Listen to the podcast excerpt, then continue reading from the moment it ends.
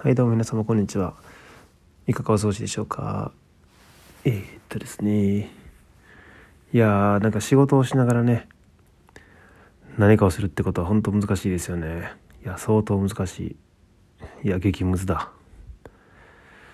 で無職の期間がね、半年がもうあったんでね、改めて思います。まあ何回も最近は言ってるんですけど、やっぱ改めて。と前の職場がね、朝は4時半起きとかだったんですけど無職の前の職場ですね。やっぱり近かったんですね。自転車で5分ぐらいだったんですけど。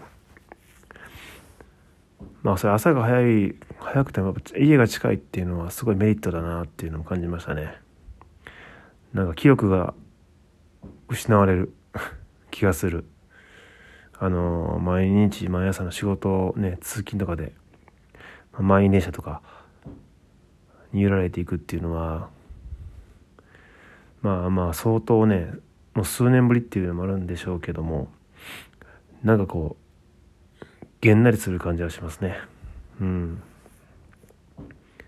あの瞬間になんか余計なエネルギーを吸い取られてる気がする。っていうのを感じましたね。うんとまあその就活中に思ってたまあこれまでこの日この時までに就職しなければまあ確実に俺は死ぬだろ死ぬだろうなっていうデッドライン。やっぱ正解でしたね。っていうのもそのまあデッドラインっていうのはえー、まあ去年ですね。去年の年末年内にまあ、確実にもう内定まで決まってで1月から働き始める。と、まあ、正月明けから働き始めてまあギリギリだなみたいなことを思ってたんですね。うん。でまあ実際年内には決まらずですね。年を越してしまいましてやばいなと思いながらでもそれをデッドライン超えたらやっぱりもうどこでもいいからあの自分が就職しやすいところにね就職するっていうふうに思ってたんですけどやっぱなんかこう諦めきれずにというかせっかくねここまで来たんだからっていうことでね、まあ、無理にあのまあ伸ばしてですね就活の期間伸ばしてやってやったんですけどやっぱその分やっぱね一月ぐらい伸ばしたんですけど伸ばしたというか伸びてしまったか。結局やっぱ今になってねいやもちろん内定がね出た瞬間とかすごい嬉しかったしうん。決まった瞬間はねうわってやったーって思ったんですけどね。生活がめちゃやばですねやっぱり。になってきましたね。まあもちろん正社員で働いてるんですけど今は。こう休みにバイトしても追いつかない可能性が出てきましたね。初給料の3月25日まで。長え。まあ、ただでさえね、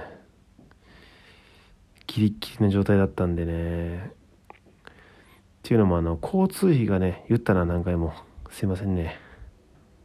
いや、でもね、交通費がね、高いんですよ。あの、現場がメインっていうのもあって、事務所でも大阪のオフィスに行くのはまあまあまあ、それなりにね、往復で1000円ぐらいはするんですけどね、やっぱね、遠方とかもちょっとあってですね、もう往復2000円とか、もう結構あるんですよ、ざらに。ざらにっていうか、まあ1回しかいないんですけどね。そういうのがね、積み重なってくるとね、あと一月分ぐらいは交通費だけで何ぼかかるんだろう。まあまあ何万円ってなるんですよね。うん、死んだ。完全に死んだ。交通費で死ぬとは思わなかったですね。はい。結構あれバカにならないですね。なんか普段前なんとなく使ってたりとか、まあ、前の職場家が近かったんで自転車が徒歩だったんでね。そんなこと感じもしなかったですし。まあ一社目のホテルは交通費全額支給でもう定期代としてね、まあ、勤務地が変わることがなかったので定期代で支給されてたし半年分ぐらいかな。もう一回買えばもう通勤費なんて気にすることもなかったんで改めてねその毎回毎回こう自腹を切るじゃないですけど使っているってなるとねやばいっすね。は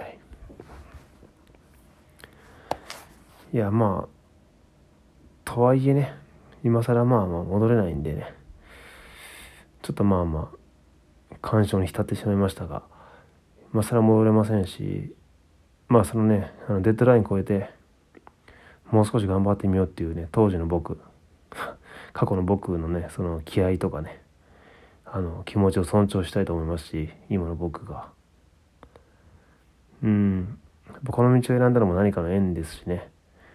まあ当初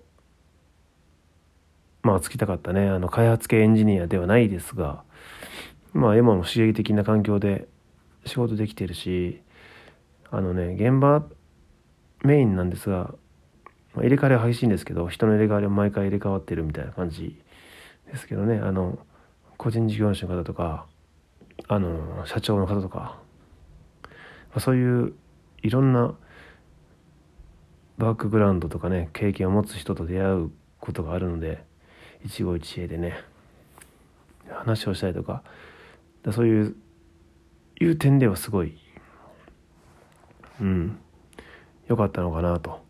まあ大企業に勤めたりとかまあいいまあ前の職種で言えばね一つの会社に勤め上げるのも大切ですのでね。そういういろんな方と話せる出会えるの魅力的ですしまあ厳しいこともありますけどね。やっぱ年下が多いですよね。34でこういうふうに何かしてやろうと思って思うとねやっぱりあの職場でほぼ年下な気がしてますね。先輩と言われる方がね。とか上司的な立場になる人とかが。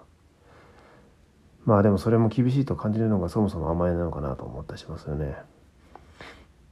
あの当初あ目指していた開発系のプログラマーエンジニア世界はもっと多分若いと思うんですよね。年齢層も。だから一回りぐらい年下のやつが年下の人がまあ上司とか、まあ、多分めちゃくちゃざらにあると思うのでやっぱり環境がね適応してしまうと。うん。良くも悪くも。でそこをやっぱ限界というかねそういうふうに決めてしまうような感じがあるんでうんその場に応じてね厳しいとか甘いとかいやそうではないと。うん。まあ自分をしっかり持ってね、まあ、できる範囲でやっていきたいんですけどね。いや僕の大好きなウィンストン・チャーチルの名言をちょっとね今こう思い出しながらひしひしとねこれを喋っております。まあ何度か言ってるかもしれないんですけどやっぱり、まあ、もしもね今地獄の真っ只中にいるならばもうそのまま突き進むがいいというね もう素晴らしい名言がありますのでもう今もし地獄の真っ只中にいるとしてもですねもう後ろを見ても地獄ということですよね。もう戻るのも地獄ですしもう進むのも地獄と地獄というかまあまあ名言の言うふうに言えばねいうならもう突き進めと。いうことでね。まあくよくよせずに。まああの交通費で死ぬ可能性が高いですが。現状ね。まあ何とか手を考えて。もう突き進むしかまあ道はないんですけどね。まあどうせならね。やりましょう。やってやろうじゃないかと。まあまあ最後までねもがき続けますよ。